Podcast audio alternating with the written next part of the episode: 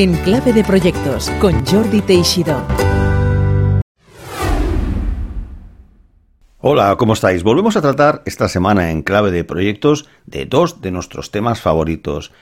La emprendeduría, el emprendimiento y la formación, la educación. Y lo hacemos con Sebastián Barajas, CEO y fundador de Ubicum. Y por supuesto, nos explica pues cómo surgió la idea de Ubicum y cómo la fundó, la montó, pero también nos habla de sus ideas y teorías sobre la educación. Y en esto recogemos bastante de sus hipótesis y digamos que desafíos que recogen su interesantísimo libro Aprender es hacer, cómo adaptar el sistema educativo al siglo XXI, que se puede adquirir en Amazon. Así pues, sin más preámbulos, os dejo con Sebastián Barajas, fundador de Ubicum. Hola Sebastián, bienvenido en clave de proyectos y para empezar cuéntanos algo interesante sobre ti que la mayoría de la gente desconoce. La verdad es que, bueno, hola, ¿qué tal Jordi? Encantado de estar aquí con vosotros. La verdad es que no me gusta mucho hablar de mí, pero bueno, como la, tradición es hacer esta introducción, yo lo que mucha gente no sabe, mis amigos sí lo saben, porque yo cada año me gusta cocinar, me gusta cocinar cocina tradicional y uno de mis platos estrella es la fabada asturiana. Hombre. Entonces, un par de veces al año, pues para grupos de amigos, pues cocino una, una buena fabada, que ya entre mi círculo, pues ya es famosa, es un evento anual. Y gracias a Internet me puedo traer productos de Asturias directamente, buscaos específicamente de los mejores chorizos y morcillas, las mejores faves, que me llegan puntualmente comprando por Internet, e-commerce. Y puedo hacer una, aquí en Barcelona, una fabada asturiana eh, que humildemente a mí Memorable. Tiene mucho, mucha apreciación. Yo, estoy haciendo un, poco de dieta, no me, no me conviene, ¿verdad? Como, como alimento de dieta. Sí, Después haces un, haces un par de semanas o tres de lo que se llama dieta ayuno intermitente y tú te puedes comer una buena fabada un día que ya la comeremos. ¿eh? Muy bien. Pues hoy vamos a hablar de dos temas muy favoritos de nuestros oyentes aquí en Clave de Proyectos, que es emprendeduría y también educación, que hemos tratado en diversos episodios. Sebastián, como ya hemos comentado en la introducción, es el fundador y CEO de Ubicum Code Academy. Vamos a hablar de esto, pero nos gustaría saber algo más sobre la génesis del proyecto. ¿De dónde, de dónde surge la idea y cómo, que, cómo te animaste a lanzar este proyecto? Pues bueno, como tenemos tiempo, te voy a contar la historia completa, porque es que esto no es una, cosa de una noche de, verano, ¿no? de una inspiración.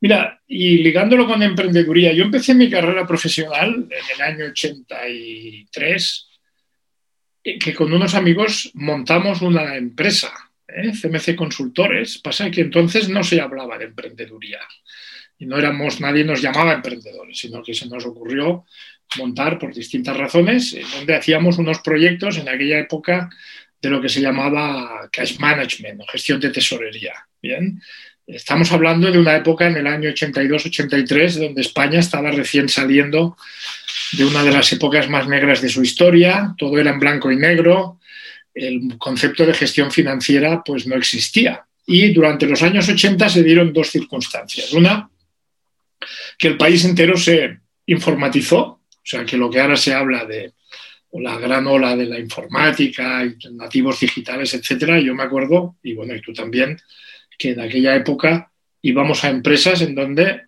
agarrábamos los libros, los libros de contabilidad y los tirábamos a la papelera y le poníamos una pantalla a alguien. ¿eh? O sea, eso sí que era la brecha digital. Y eh, gente que se ponía muy nerviosa porque ¿eh? de no ver el asiento hecho en el libro diario mayor a tenerlo que buscar en el ordenador. Pero se dio esta circunstancia de que durante esa década IBM lanzó, ordenadores eh, que tú recordarás, 36, 34, 38, etcétera, que permitieron a las empresas pequeñas y medianas eh, informatizarse y por otro lado, el mundo de las finanzas se fue complejizando y lo que eran departamentos puramente administrativos fueron entrando en el mundo de la gestión.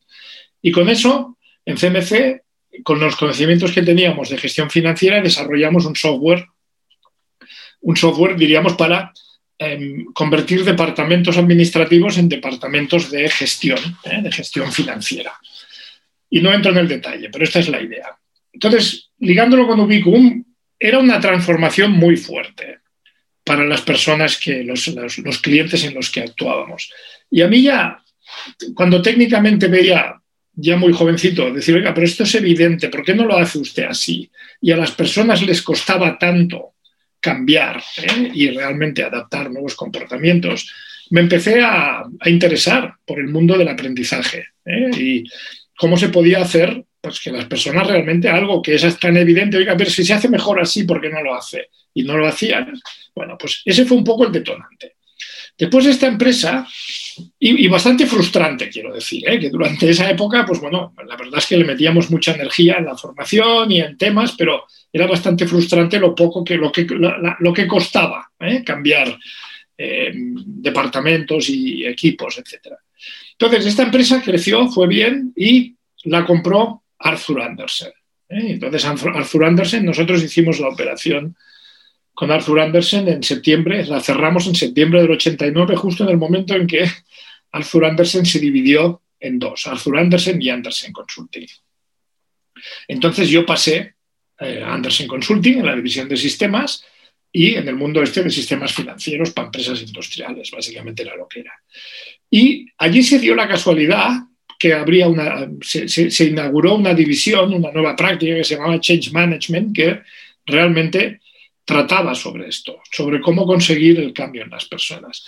Y esta división de Change Management hizo una inversión, un proyecto de inversión de los muchos que se hicieron en aquel momento en Anderson Consulting, financiando lo que se llamó el The Institute for the Learning Sciences con la Universidad Northwestern en Chicago, que es donde estaba la sede central de Andersen Consulting y de Arthur Andersen. Y yo que en ese momento me pasé a la división de Change Management, tuve ocasión de, de conocer ese, ese, proyecto. Entonces, The Institute for the Learning Science, de alguna manera, daba respuesta a mis inquietudes de cómo hacer que realmente el aprendizaje funcionara. O sea, imagínate que me he remontado al año 80, al año 90. Después yo dejé Andersen, y bueno, intenté dentro de Andersen, pero fue, ha sido muy complicado el mundo este de, introducir, porque en el Institute for the Learning Sciences se desarrollaron toda una serie de metodologías y de modelos de aprendizaje utilizando la tecnología y muy basados en cognitive science, en ciencias cognitivas y la, en, la inteligencia artificial, etc. ¿no? Entonces eso ha sido muy costoso. Entonces ya me remonto a épocas más recientes, al año 2016, cuando empieza Ubicum, porque habíamos desarrollado una serie de contenidos con la idea de distribuirlos a través de universidades. Es decir, tenemos unos contenidos desarrollados con la metodología evolucionada del Institute for the Learning Science, sobre todo en cuestiones de, tecnología, o sea, de desarrollo de software y de análisis de datos, y el proyecto inicial era decir, bueno, tenemos el contenido, vamos a una universidad y decimos, mire, estos son, la demanda futura viene por este lado, el empleo va a venir por este lado, usted tiene los alumnos, pues podemos hacer una alianza y usted pone los alumnos, nosotros ponemos el contenido y eh, vamos a repartimos las ganancias, ¿eh? hacemos una joint venture. Y eso fue totalmente imposible. O sea, las universidades en ningún caso quisieron entrar por muchos motivos, pero es un sistema que... Y en paralelo en esa época empezaron a aparecer las Code Academies en Estados Unidos. Bien, es un fenómeno reciente, del año 2014-2015 por lo tanto, yo me encontré con que teníamos unos contenidos, el camino inicial, que era distribuirlo a través del sistema tradicional, quedó cerrado, y por otro lado dijimos, oiga, pero esto está apareciendo. Entonces dijimos, muy bien, pues vamos directamente al mercado. Una cosa que antes nos hubiera parecido imposible, en la aparición de las Code Academies y de la enorme necesidad que hay en el mundo tecnológico de perfiles tecnológicos, nos animó a ir directamente al mercado y crear una Code Academy. Y este es el origen de, el origen de Ubicum. ¿eh? Por un lado, una cosa que se hunde en 30 años de antigüedad y por otro lado, un desarrollo de producto y una necesidad, una oportunidad de mercado reciente que nos animó a crear Ubicum. Bastante explicas de esto en, tu libro, Aprender es hacer, cómo adaptar el sistema educativo al siglo XXI, que hemos leído como parte de los deberes del podcast. Y allí recoges una serie de ideas bastante, yo diría que casi eh, revolucionarias, ¿no?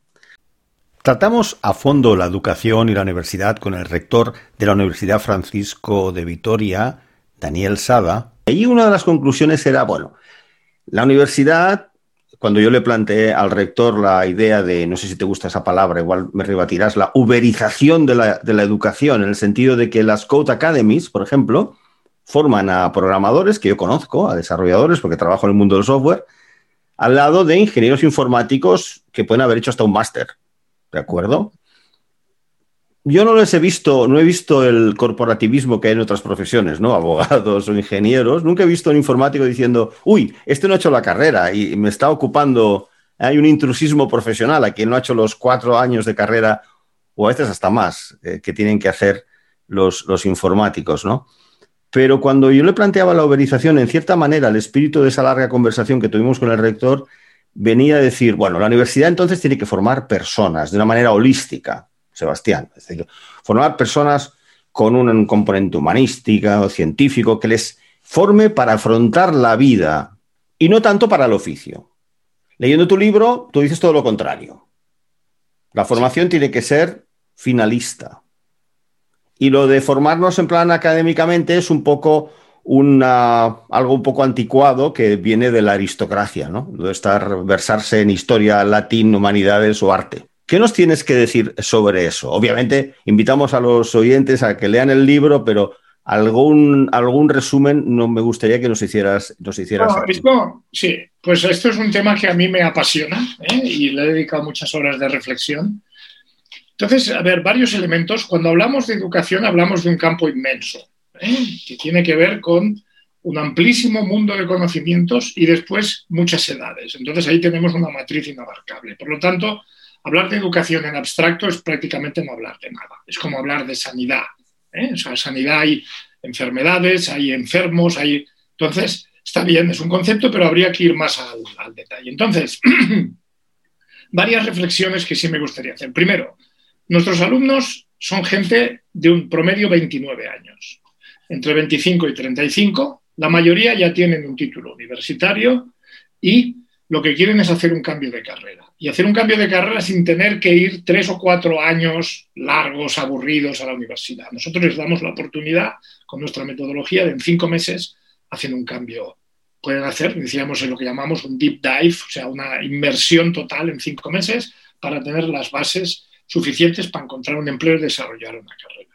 Entonces, yo, formar personas, honestamente, ya vienen formadas. Quiero decir, si el promedio son 29 años y no están formados, desde mi punto de vista, no tal. Segundo, yo te diría que la universidad en ese sentido, cuando hablan de formar personas holístico, bueno, eh, me parece bien. O sea, quiero decir que al final no veo por qué todo el mundo tiene que hacer lo mismo. Si un individuo a los 18 años, una persona, él o ella, a los 18 años, quiere ser formado holísticamente, pues puede escoger una universidad que le dé eso. Si lo que quiere es formarse técnica o científicamente para encontrar un trabajo, ¿por qué no puede haber una oferta distinta? Bien, entonces ese sería otro razonamiento. ¿Por qué la universidad ha de ser monocromo? Cuando tenemos en todo, en teléfonos, en coches, en lavadoras, en cualquier producto que hay en el mercado, tenemos dónde escoger. Pues bueno, pues también podría haber universidades muy humanistas y universidades muy tecnológicas enfocadas a tal. No tiene por qué ser monolítico. Otra reflexión que me gustaría hacer, yo soy la, primero, la primera persona de mi familia que tengo un título superior. ¿eh? Y eso no me ha hecho mejor que mis padres o mis abuelos. Quiero decir que yo todos los valores que tengo ¿eh? y toda la formación que tengo no me la ha dado estudiar en filosofía en el colegio ni esto me la han dado mis padres y mis abuelos que no tenían una educación superior. Pero el concepto del trabajo bien hecho, la puntualidad, el respeto a los demás, en fin, los valores que de verdad son importantes, los aprendemos en casa. O sea, eh, yo no me creo que una persona que sea un delincuente, incluso un delincuente de guante blanco, de los que conocemos muchos que han políticos y que están en la cárcel, y todos han ido a la universidad, y seguramente todos han leído a Nietzsche o han leído a, Schopenhauer. ¿vale? Y eso no los ha hecho mejores. ¿eh? O sea, que eso de que formar personas también es un tema que, si entrásemos en profundidad, eh, no aguanta dos, dos, líneas de razonamiento. Entonces, por todo eso, yo estoy de acuerdo que las personas tienen que ser honestas, tienen que tener una formación, pero yo apuesto, o mi apuesta es que lo más importante es que encuentren un trabajo que les guste y donde haya una demanda. Y por eso Ubico nos hemos centrado en un área en donde una persona puede desarrollar sus capacidades intelectuales, como es en el mundo de la ingeniería de software, en análisis de datos, y tener una carrera profesional del mundo que viene. ¿eh? El mundo que viene es un mundo digital y tecnológico y el que quiera tener una vida plena, aparte de que le guste el arte, la cocina, la música, lo que sea, que hay oferta para todos, pues pueda desarrollar una carrera. Por eso, en ese sentido, yo creo que la universidad está muy despistada. Ese es mi, tal, mi, diagnóstico. Lo siento. Claro, claro. ¿no? De, eso se trata, de, debatir y, de ampliar el ámbito de nuestra visión de las cosas. Vamos a seguir hablando de esto. Perdona, la universidad puede aguantar así porque tiene un monopolio. ¿eh? Tiene el monopolio de la certificación. O sea, si la universidad no diera títulos, si la universidad no diera un título de ingeniero, la gente no iría. Iría mucha menos gente, porque lo que va a buscar es el título. Y tiene el monopolio que le ha dado el Estado de emitir títulos. Que a mí no me deja. O sea, mis títulos no son oficiales, valen menos. Entonces yo tengo que dar otro valor distinto en Ubicum. Pero eso es lo que tiene. La universidad de momento tiene, aguanta porque tiene marca, tiene tradición, hay muchas creencias y tiene un monopolio de la certificación y por eso aguantan. Si no, la gente no iría. Y es más, empiezan a oír. ¿eh? O sea, quiero decir que esto es la, realidad.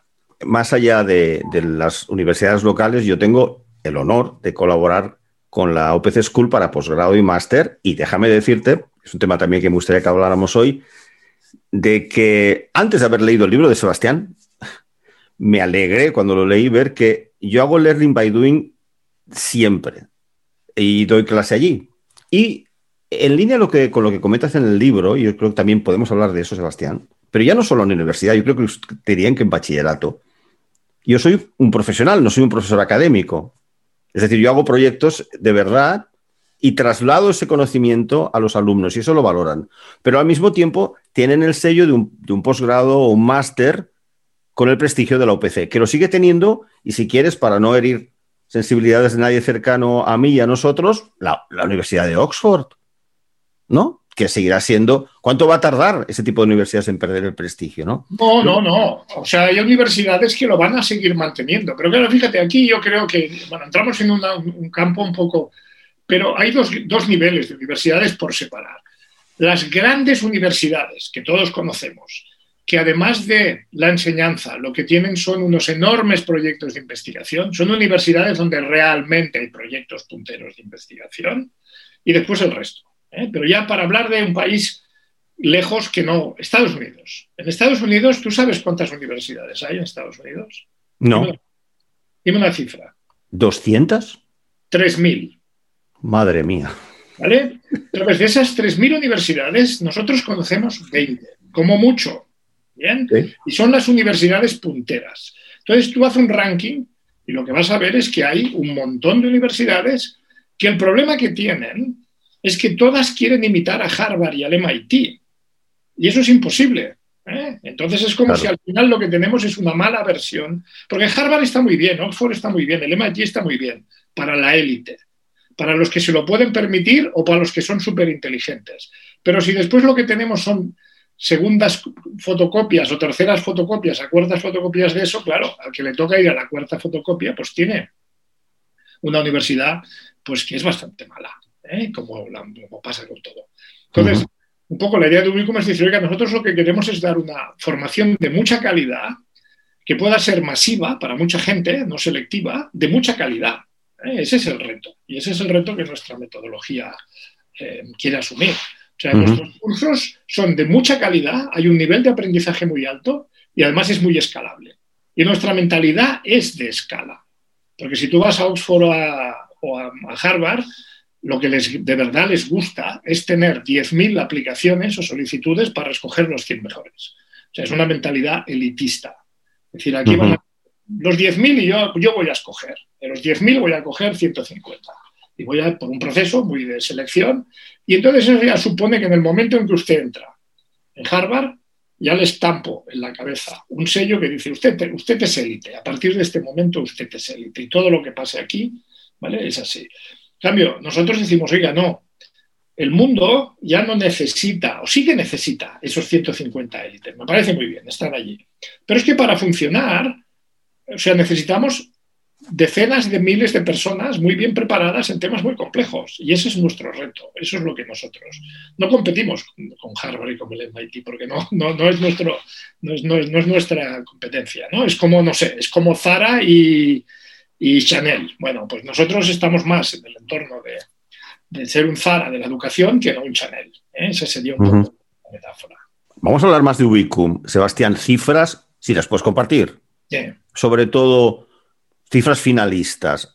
¿Mantienes un seguimiento del ratio de personas que gracias a Ubicum están trabajando, han encontrado trabajo? Nosotros el ratio es un 92%, la última vez que lo medimos, de las personas que han hecho Ubicum tienen un trabajo sostenible. O sea, que empezaron, salieron, consiguieron un trabajo y lo han mantenido. ¿eh? Eso, es, eso es así. ¿Eh? Y después el, contacto que podemos tener, que no es fácil, ¿eh? porque para mantener una red de alumnos y tal se necesitan recursos y nosotros somos todavía una empresa pequeña, pero el contacto con exalumnos y cuanto más tiempo pasa, mejor lo recuerdan porque realmente se dan cuenta que esos cinco meses que pasaron con nosotros, muy intensos, son los que les han dado la base real para lo que están haciendo ahora. Y repito, muchos de ellos ya tenían un título universitario, no tengo. ¿Eh? O sea, quiero decir que al final lo que han hecho ha sido, otra vez, pues como hacer un máster y cambiar de carrera. Pero incluso tenemos gente que sin título universitario, que habían dejado la universidad en algún momento o incluso habían hecho formación profesional, también han conseguido entrar en una carrera tecnológica y continuar. O sea, que en ese sentido, eh, lo digo honestamente, eh, nuestro modelo funciona. Explícanos por qué consideras vuestra enseñanza de alta calidad. En tu libro hablas de este tipo de métodos y, teorías que tú has estudiado porque te apasiona el tema. Cuéntanos el método de Ubicum. Vamos a ver, el método, la, idea básica del aprender haciendo es el, aprendizaje natural. ¿eh? O sea, una de las cosas que más, una de las cosas más complejas que hacemos los seres humanos y lo hacemos sin darnos cuenta es dominar el lenguaje, el lenguaje natural. O sea, un niño de forma natural, sin ninguna clase magistral. Ningún padre sienta a su hijo en una pizarra le enseña los verbos y tal, sino que de una forma espontánea y natural, por los mensajes naturales del aprendizaje, entre los dos y los cinco años, aprende un idioma con un nivel de, maestría, de dominio del idioma muy alto, ya a los cinco años, sin ningún tipo de formalismo.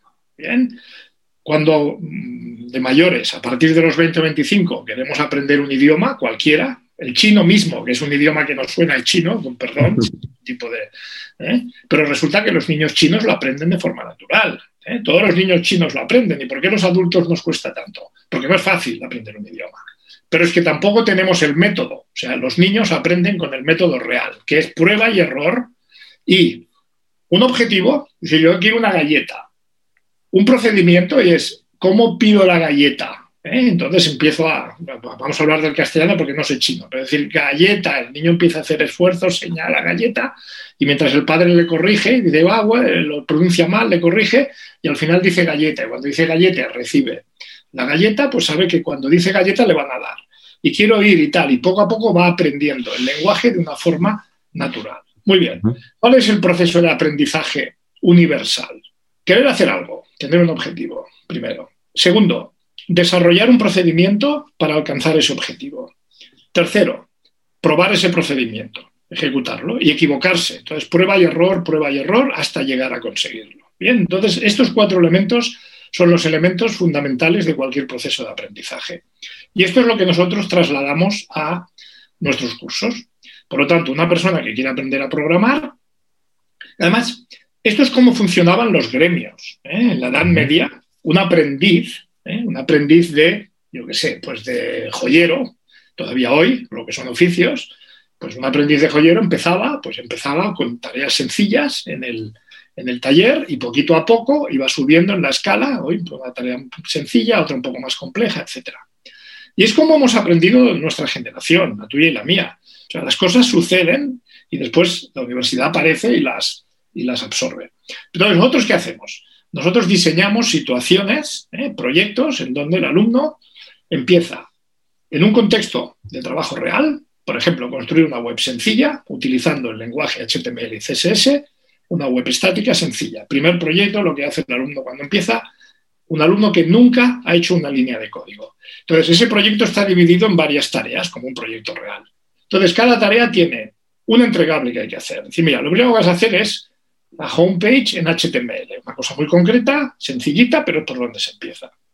Pues yo no sé nada, muy bien. Te voy a dar el procedimiento. ¿eh? Tengo el objetivo, mira, tienes que seguir estos pasos. ¿Bien? Y después tienes una serie de conceptos que vas a tener que manejar, que es acostumbrarte a un lenguaje y unos conceptos que vas a utilizar aquí, que sería la teoría. Entonces tienes el objetivo de lo que tienes que hacer, el procedimiento de trabajo y la teoría. Y con estas tres cosas vas a hacer una cosa muy concreta, que es la página homepage utilizando HTML. Venga, ponte a hacerlo. Entonces se ponen a hacerlo y, si tienes dudas, me dices. ¿eh? Para eso está el profesor, pero el profesor no está activamente allí, sino que está supervisando el trabajo. ¿eh? Que es como hemos aprendido todo en la vida real en los proyectos. ¿eh? Aquí no hay PowerPoint, ¿eh? En Ubiquiti no, hay, PowerPoints. Y lo que hay sí que, en todo caso, los PowerPoints no se, no se plantan masivamente, sino que hay recursos que pueden ser eh, un trocito de libro, un trozo de texto, a lo mejor un pequeño PowerPoint, a lo mejor un vídeo, pero en donde te, te cuenta los tres conceptos o lo que necesitas para utilizar para hacer este, este tema concreto. Entonces, el alumno hace eso, se pone, si tiene dudas, habla con el profesor y de repente resulta que al cabo de tres horas ha hecho la primera página en HTML. Y dice, bueno, ya tienes lo primero. Entonces, segundo paso, le vamos a dar formato con CSS. Entonces, de una forma sencilla, tiene una siguiente tarea con un entregable con otro procedimiento de trabajo y otra serie de pequeños conceptos, que es la teoría contextualizada. ¿eh? Lo que nosotros no hacemos, que es lo que hace la formación tradicional, es yo te doy toda la teoría por delante, de golpe, y después tú verás lo que haces. Nosotros invertimos el proceso, le decimos, tú vas a construir algo paso a paso y te daremos la teoría en el momento en que la necesites. ¿vale? Y cuando acabes de haber construido esto, entonces sí podrás tú mismo hacerte tu propio modelo mental y diríamos la teoría que has usado, diríamos la podrás, ya la tendrás, diríamos, creada en tu cabeza. O sea, la teoría viene como em, verbalización de la acción. ¿eh? Y así empezamos. Y entonces empieza haciendo una web sencilla con HTML y CSS. El segundo pasa a una aplicación un poco más compleja con JavaScript Después pasa a un tercer proyecto donde integra todo y después pasa a un cuarto proyecto donde ya empieza a programar eh, eh, con Java y programación orientada a objetos y hace una aplicación con Java. Y todo esto durante cinco meses, cada día, nueve o diez horas, muy intenso, pero con esta progresión de hacer, hacer, hacer y, consigue, cuando va a una entrevista técnica o cuando va al de esto, pues le hacen y dice, a ver, ¿qué tengo que hacer? Mira, hacen este, este de esto. Pues el señor se pone a hacerlo, porque lo estaba haciendo. ¿eh? O sea, que esa sería de Learning by Doing. De alguna manera es, realmente es montar los contenidos, que a mí, no me... Más, esto es entrenamiento, ¿eh? entrenamiento sofisticado, pero es entrenamiento, que es aprender a hacer cosas. Entonces nosotros lo que hacemos es darle pequeñas metas o metas muy concretas, cada vez más complejas, de forma sucesiva, con todo lo que técnicamente se llama scaffolding, ¿eh? que es el andamiaje del aprendizaje, en donde para que tú puedas hacer este, este encargo tienes un procedimiento y una serie de recursos. Si tú sigues la guía del procedimiento y te lees los recursos, vas a poder hacerlo. Y cuando tienes dudas, tienes alguien que te va a dar ayuda y feedback. Y a base de esto es como construimos los, los cursos. Y funciona muy bien, la gente tiene un aprendizaje real y duradero y consiguen empleo. ¿Eh? Detrás de esto hay todo un modelo ¿eh? de, cognitivo, que no sé si quieres, sería muy largo, pero es, nosotros hablamos de la memoria episódica, que yo en mi libro hablo de este tema. Realmente el aprendizaje de verdad es el que queda almacenado en la memoria episódica, no la memoria semántica. ¿eh? Muchas veces vemos a alguien que habla muy bien de un tema, pero después se pone a hacerlo y no hace nada. En cambio, tenemos el contrario. Tú conoces y yo conozco programadores buenísimos que le o cocineros, cuando le dices, oye, ¿cómo se hace esto? Ah, pues no sé, yo lo hago. saben hacerlo, te lo resuelven, pero luego son muy parcos en palabras. Es un poco como Messi, ¿no? La diferencia yo pongo entre Messi y Valdano, ¿no? Messi es un tío que no habla, pero juega. Valdano también jugaba, pero habla muy bien, ¿eh? habla de fútbol y tal. Muy bien, sí. A Messi no le, no le oirás hablar mucho, pero bueno, cuando tiene la pelota ya no hace falta. Entonces, ¿para qué quiero que hables si lo que quiero es que, es que meta goles? ¿no? Pues esto es un poco lo mismo. Nuestro, nuestro entrenamiento es personas que realmente saben hacer. ¿eh? y el mundo académico, sobre todo, forma, entrena personas que saben hablar. Es un poco la diferencia. Como tú has dicho, Sebastián, se abren muchísimos temas eh, que desarrollas en tu libro y que invitamos a, nuestros eh, seguidores a, adquirirlo. Y vamos, esto tiene una, teoría detrás que tú desarrollas en detalle, que es el escenario Centered Curriculum, ¿no? El SCC. Eso más que nada es la, traslación, ¿no? Sí, eso es la metodología, que bueno, tiene varios nombres, pero en definitiva, ahora yo le llamo Goal, project, eh, goal and Project Based Learning, ¿eh? quiero decir que es un aprendizaje basado, basado en proyectos y objetivos, ¿eh? pero bueno, es igual. Esto es, pero la ingeniería de cómo construir eso también se explica en el libro, o sea, cómo construimos un contenido basado en estas ideas. Y no, eso... no, quiero, adoptar la, la actitud de yo también, pero es exactamente como yo explico gestión de proyectos y quería preguntarte si os encontráis algún alumno, como me pasa a veces que tiene una reacción no inicial negativa, pero sí un tanto sorpresiva y pidiendo apuntes eh, y dónde está el libro, ¿no? Hay alguno que te dice, a ver, pero Sebastián, eh, yo he adquirido este curso, me pensaba que esto incluiría toda una serie de materiales de referencia que veas tú eh, aquí. Sí, la respuesta es que sí tenemos alguno, pero es muy minoritario. Pero alguna vez hemos tenido, hemos tenido algún alumno que al final hemos dicho, mira, pues esto no es para ti. Por suerte, como toda nuestra comunicación desde el primer momento todo dice cómo trabajamos, pues no hay ningún conflicto. Decir, oye, mira, esto no es lo que esperabas, pues nada, oye, adiós, te devolvemos el dinero y te vas. Pero muy, muy marginal, muy ¿eh? Primero porque nosotros damos recursos. ¿eh? Lo que pasa es que no los damos. Eh, lo, que, lo que vertebra el curso es el proyecto. Y luego dentro del uso del proyecto y de las actividades del proyecto, pues hay recursos que la gente tiene que leer cosas y tiene que entender. En el mundo del software posiblemente hay menos teoría, ¿eh? pero hay. En el mundo del análisis de datos, hombre, pues sí, porque hay momentos en que, no sé, hay algoritmos complejos que hay que entender, hay eh, conceptos de, probabilidad bayesiana, bayesiana hay eh, estadística, o sea, hay cosas que sí, que, pero la ponemos siempre en contexto y tienen los recursos. Normalmente hay pues, una serie de libros y de recursos que se utilizan para... Pero como los utiliza un profesional, yo no sé, yo tengo aquí una librería, no me los estudio los libros, pero muchas veces para resolver algún problema eh, profesional, pues vas a libros de referencia y refrescas las ideas y los, utilizas, sin necesidad de memorizarlos y tenerlos que repetir en un examen. ¿eh? Entonces, nosotros damos recursos, pero nuestro alumno espera, y aunque al principio es un poco chocante, pero se acostumbra enseguida, porque se da cuenta que está aprendiendo. O sea, se da cuenta que cuando lleva tres semanas con nosotros, está haciendo cosas que no se hubiera imaginado que hacía antes. O sea, a nuestros alumnos les pasa que llegan al principio se chocan un poco, pero se trabajan y al cabo de tres meses dicen, es que yo no sabía lo que iba a hacer aquí, pero es que ya he hecho dos, he hecho dos webs enteras y no había hecho nunca nada y ya las he hecho yo. Claro. hechas. ¿eh? Entonces dice, bueno, claro, es que... Ya he empezado con algo, ¿no? que estoy, yo sí, esto ya lo sé hacer. Entonces eh, ahí está la, la, ventaja de eso. Decís que sois una empresa pequeña. ¿Cuántos alumnos, eh, qué capacidad estamos hablando que ahora estáis gestionando? Bueno, nosotros hemos hecho desde origen, hemos hecho unos, 400, unos 800 alumnos ya ¿eh? en, origen. Pasa, nosotros hemos tenido un pequeño bache durante durante el 2020 por los temas COVID, la reestructuración, etc. ¿eh? Entonces este año vamos a tener otros 150 alumnos. Ajá. ¿Planes de futuro? ¿Cuál es la visión de la visión, Barajas? La visión es de crecimiento eh, en la fase pre-COVID eh, estábamos muy enfocados al crecimiento físico. Habíamos abierto en Berlín, Ámsterdam, Madrid, Barcelona, Lisboa y con una asociación en Buenos Aires. Algunos de esos campus, por la raíz del COVID, los hemos cerrado porque, por la crisis COVID. Y en cambio lo que ahora vemos es un gran potencial en el tema online y a distancia. Entonces ahora mismo, por ejemplo, estamos teniendo alumnos de África, de Asia, que como mm, lo que están buscando son opciones online, pues entonces nuestra opción online y a distancia pues funciona perfectamente. Entonces, nuestra visión es, escalar. nosotros, el mundo de los próximos, el próximo decenio, ya eran las, las, previsiones eran muy altas, pero van a ser más. Eh, toda la inversión que se va a hacer para ser competitivos es digital.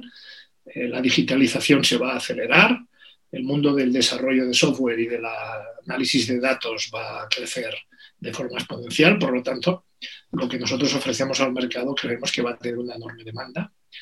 Y ya sea físicamente, de una forma prudente, pero online también, y part-time, porque también nuestros cursos son full-time, pero estamos adaptándolos a gente que está trabajando, pero quiere hacer el cambio sin dejar de trabajar.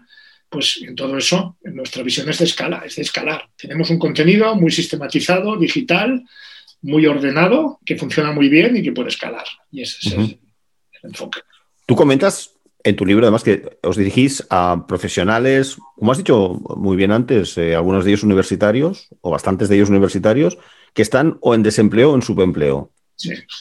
¿Ayudáis de alguna manera a esta inversión inicial? ¿De qué manera podéis apoyar a estas personas que quizás a veces económicamente son un sacrificio? tenemos un abanico de, oferta, de, financiación. Entonces, bueno, muchas veces la verdad es que hasta ahora los alumnos, muchos han hecho el esfuerzo porque es una inversión, que es un poco la comparación que a veces hago, digo, oye, Em, si alguien quiere ponerse por su cuenta y montar pues, un pequeño taller de carpintería, pues más seguro tendrá que invertir y comprarse una, furgoneta ¿eh? y tal. Bueno, pues en esto al final es una inversión, no es un gasto. Es decir, porque sí es cierto, y eso lo, tenemos muy, muy metido en, en nuestra ADN, es nuestro completo compromiso con el empleo. O sea, nosotros todo lo que hacemos es para que nuestro alumno acabe trabajando. ¿eh? Entonces, el diseño de nuestros cursos, cómo trabajamos, los talleres que hacemos de, enfocados al empleo, los contactos con la industria, etc. Entonces, todo va enfocado al empleo. Y nuestros alumnos se lo creen. Y después las pruebas. Las pruebas me repito, ¿no? Me decía, las pruebas me repito que es el 92%. 92%.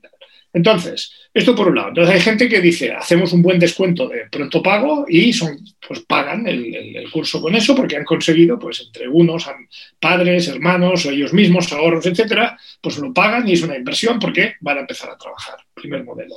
Segundo modelo, 50-50. Decimos, pagas el 50% al inicio y el 50% cuando encuentres trabajo. Bien, entonces este es un, un segundo modelo. Tercer modelo, lo que se llama el Income Sharing Agreement, que ahora está de moda. ¿eh? Es decir, tú no pagas nada ahora y después, en cuanto empieces a trabajar, tienes un acuerdo con nosotros, el Income Sharing Agreement, en donde una parte de tu sueldo durante un periodo de tiempo, pues, Interesante. va a devolver.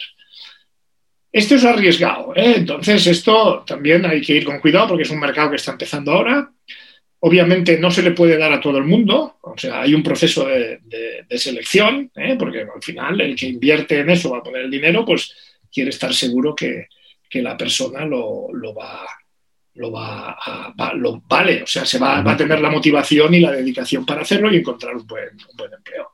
También depende mucho del país. O sea, en España, un programador medio, tú sabes, cuando empieza junior, pues tiene un sueldo entre 20 y 25, promedio 22, 22 y pico, ¿no? en Ámsterdam o en Berlín son 35, con lo cual el sharing agreement, quiere decir, en países de sueldos más altos, obviamente es más beneficioso para ambas partes que en países de sueldos más, más bajos, ¿no? Como es, como es España.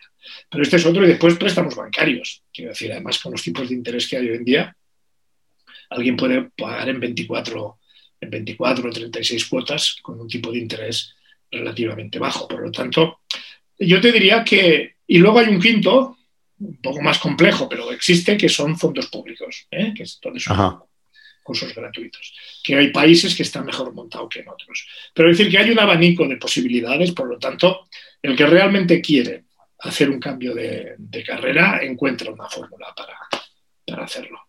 ¿Y qué decirte comparado esto con lo que llaman, por ejemplo, en Estados Unidos de la, deuda estudiantil o student debt? Sí. La cantidad de millones, eh, muchísimos jóvenes están hipotecados por haber pagado unos estudios universitarios, no digamos máster. Parece que, por ejemplo, en, Estados Unidos, aquí menos en España, en Estados Unidos es un tema que incluso se han hecho documentales de la enorme deuda de estudiantes universitarios. Yo sé que esto, el tema de la subprime era la mitad. ¿Eh? O sea, la subprime era la mitad de lo que son el student loans. El student loans son 3 trillones. ¿eh? Lo que pasa es que está muy atomizado y es un tema social, por lo tanto, no era un tema especulativo y tal. Entonces ahí la gente es menos, la prensa y tal es menos agresiva, pero es un problema, porque es que es gente que ha pagado un montón de dinero, ha pedido dinero al banco, ha hecho un, curso universitario de que hace mucho, ¿no? De humanidades y tiene un trabajo en McDonald's y, no va a poder pagar nunca.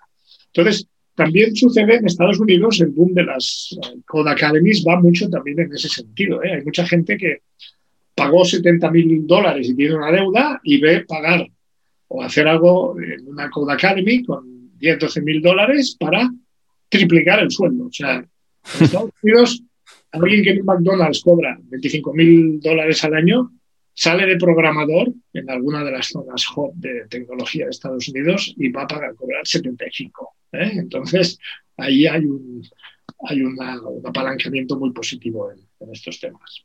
Ya para ir acabando, Sebastián, en tu libro haces una historia resumida pero bastante detallada de dónde proviene este modelo de educación que tenemos actualmente y de hecho lo relacionas mucho con lo que es la religión, ¿verdad?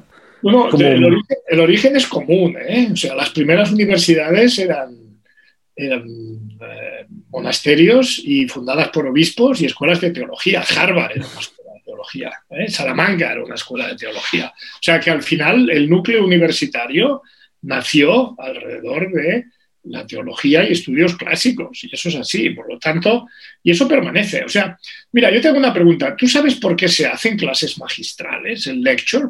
¿Cuál es el origen del lecture? Hoy lo sé porque he leído tu libro, lo ah. explicas en tu libro, pero explícalo tú. Pero por eso digo que la gente... La, no la etimología, explicas la etimología. Sí, el lecture es de leer, ¿no? ¿Por qué? Porque hubo un momento en la historia que no viene de los griegos, ¿eh? ni de la academia griega, donde había discusiones y donde la gente... Platón. había los diálogos de Platón, el método socrático. No, no, no. Es que durante una época de la Edad Media, donde la cultura, en el sentido de leer y escribir, quedaba circunscrita a los monasterios cristianos, católicos, y entonces ahí la tecnología disponible era un libro, que era la Biblia, hecho a mano, con lo cual era costoso, ¿eh? no, había, no había imprenta todavía, era un libro hecho a mano y en latín. Entonces, con esa tecnología, que era un libro hecho a mano en latín, había una persona que lo sabía leer y unos novicios que tenían que aprender, la lectura en voz alta de eso y la memorización era lo adecuado, sobre todo cuando además el contenido no tenía discusión, porque era palabra de Dios. Por lo tanto, es, esto es lo que hay, esto es lo que vas a aprender y esto es lo que tal. Entonces, esa es el origen del lecture.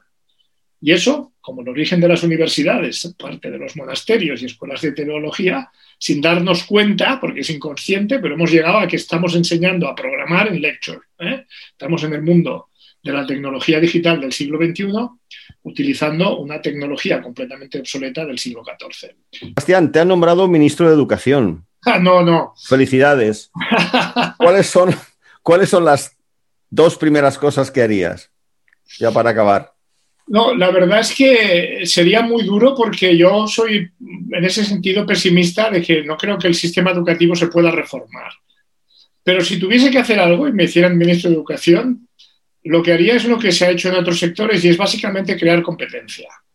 Es eh, quitar privilegios a las instituciones actuales y dejar que emprendedores y ideas nuevas surjan en pie de igualdad, que puedan competir. ¿eh? Ese sería un poco la filosofía. Pero eso ya se hace, eso ya se hace, Sebastián. Tú tienes Ubicum, existe Udemy, eh, no sé, en fin, esto ya existe, ¿no? Ya hay Sí, pero no, nosotros, yo si ahora quisiese tener un título oficial, me lo pondrían muy complicado. No tengo mm. ninguna ayuda, no tengo tal. Si quisiese entrar en el bachillerato, me pondrían todas las pegas del mundo. Entonces, eso existe marginalmente. Claro que hay un sector privado, que además hay corriente de pensamiento que lo vilipendia porque dice que la educación, para mí, eh, mi, enfoque de análisis eh, como persona de empresa es que la educación es un sector industrial. ¿eh? Y no es un sector industrial distinto de lo que puede ser la sanidad o de lo que puede ser el transporte o de lo que puede ser la logística. Es decir, vivimos en un mundo en donde cada uno tiene su papel y es un papel fundamental. Entonces, como sector industrial tendría que jugar con unas reglas ¿eh? de mercado, y eso ya sé que suena, eh, eh, no estoy hablando de capitalismo salvaje, ni estoy hablando, no, no, estoy, hablando de, de que al final la gente pueda escoger, donde pueda haber innovación, donde pueda haber ideas nuevas y en donde el mejor es el que más tajada se lleve y no el más protegido, el que tenga más ventajas. Entonces, una reforma en la educación sería eso. Es decir, muy bien, señores, que cada uno ofrezca lo que quiera. Si la universidad, y con todo el respeto, porque no lo conozco, pero el podcast que me pasaste, pues a, ¿cómo se llama? De Vitoria. El... Daniel Sada, el rector de la Universidad Francisco de Vitoria. La Universidad Francisco de Vitoria quiere ofrecer una formación humanística, encantado. Y la Universidad Ubicum quiere ofrecer una puramente tecnológica, pues igual, entonces que cada uno escoja y que haya un mercado en donde en pie de igualdad pues se pueda. Esa es un poco la transformación que yo haría. No haría grandes transformaciones en el sistema tradicional, sino simplemente ponerlo en competencia. ¿Qué es lo que ha pasado en los grandes sectores que han evolucionado? Yo en mi libro hago una comparación entre la educación y el sector de automoción, y el sector de automoción ha tenido grandes transformaciones radicales en la forma de operar, y básicamente porque opera en competencia y porque al final es el, consumidor el que decide, quiero este coche o quiero aquel otro, porque este es igual de bueno y mucho más barato, o porque consume menos, o porque es eléctrico. Entonces, eso tiene que pasar en la educación y tiene que haber una competencia. Es la, si yo fuera ministro es lo que trataría de hacer, que no lo conseguiría, ¿eh? pero bueno, lo intentaría. En las notas del episodio estarán los links a, tu libro y, por supuesto, a la Ubicum Code Academy. Muchísimas gracias, Sebastián, por haber estado hoy aquí. encantado, en mucho gusto. Ha sido una charla muy entretenida de un tema que me encanta. ¿eh? Muchas gracias, Jordi. Realmente apasionante la conversación con Sebastián y su visión muy documentada sobre todo bien estructurada en su libro, que os hemos recomendado y que tenéis el link en, el episodio, en las notas del episodio. Y no solo hemos hablado, pues, como habéis escuchado, del origen de Ubicum, sino también del marco teórico y de la hipótesis y de las propuestas muy concretas que Sebastián nos hace. Gracias una semana más por seguir en clave de proyectos y como siempre te invito a que contactes con nosotros en el blog, en clavedeproyectos.com, y allí nos dejes tus comentarios, tus propuestas o lo que quieras. Suscríbete, ponnos eh, me gusta o like, eso siempre ayuda a mantener vivo este programa, y hasta la semana que viene.